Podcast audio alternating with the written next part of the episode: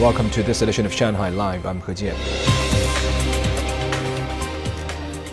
Shanghai traffic police say a plan will be in place during the upcoming 10th China Flower Expo, which begins this Friday and runs through July the 2nd.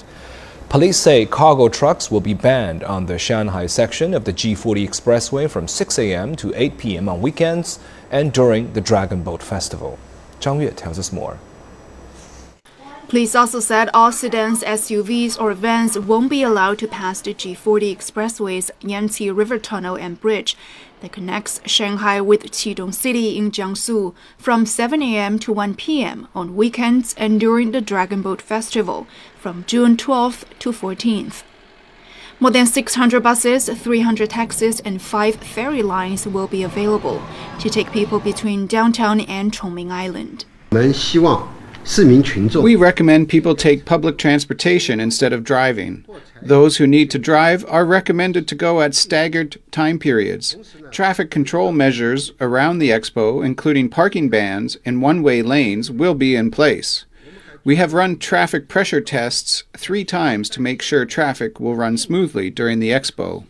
Police cars, fire trucks, and ambulances are exempt from the restrictions. People on Chongming can apply for exemptions from the traffic controls if they are not attending the expo. We have run a thorough check to all hotels, homestays, and tourist sites around the expo venue. We will give out passes according to their needs. Residents and visitors are required to make a reservation and register their vehicle information one day ahead. Expo tickets are now available from 100 to 160 yuan each. Once the expo opens, tickets will range from 120 to 180 yuan. Zhang Yue, Shanghai Live. As the Israeli and Palestinian conflict has entered its second week, the United Nations Security Council held an open debate on the situation last night. During the virtual meeting, countries called for an immediate end to the bloodshed. Zhang Yue has the story. China hosted the meeting as the Security Council president for the month of May. The emergency meeting was scheduled to be held last Friday, but delayed due to obstruction from the U.S. The Palestinian foreign minister urged the UN Security Council to take action to end Israeli attacks on Gaza during the meeting, saying Israel has committed war crimes. How many Palestinian civilians killed is enough for a condemnation. 200 Palestinians have been killed, a third of them children and women. The Israeli ambassador to the UN blamed Hamas for the exchanges of fire. Hamas's insidious strategy of firing at Israeli civilians while hiding behind Palestinian civilians. It will lead to the deaths of more innocent Israelis and Palestinians. The UN Secretary General Antonio Guterres irritated that the only way forward is to return to negotiations. Chinese State Councilor and Foreign Minister Wang Yi put forward a four point proposition for an immediate end to hostilities ceasefire and cessation of violence, humanitarian assistance, international support, and a two state solution.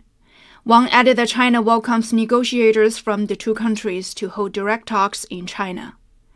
The U.S. ambassador to the UN said America will offer assistance if the two sides seek a ceasefire. The violence in Israel and Gaza continue today. Early this morning, Israeli planes bombed for nearly 10 minutes from north to south in Gaza City. A six year old girl named Susie and her father were the only survivors of a family of seven after being trapped for seven hours under the debris of their home, destroyed by Israeli airstrikes. نزلت معاه أنا على آخر ال... A second airstrike hit the room, and I felt the ceiling was destroyed, and I was under the rubble. The last moments of my wife's life, I saw her throw herself on the floor and concrete fall on her head. To provide humanitarian assistance, Egypt opened the Rafah border crossing yesterday, one day earlier than scheduled. It will allow students, the elderly, and people who are sick or wounded to escape from Gaza into Egypt. Within half a day of being open, over 260 Palestinians crossed into Egypt. 张悦，上海 Life。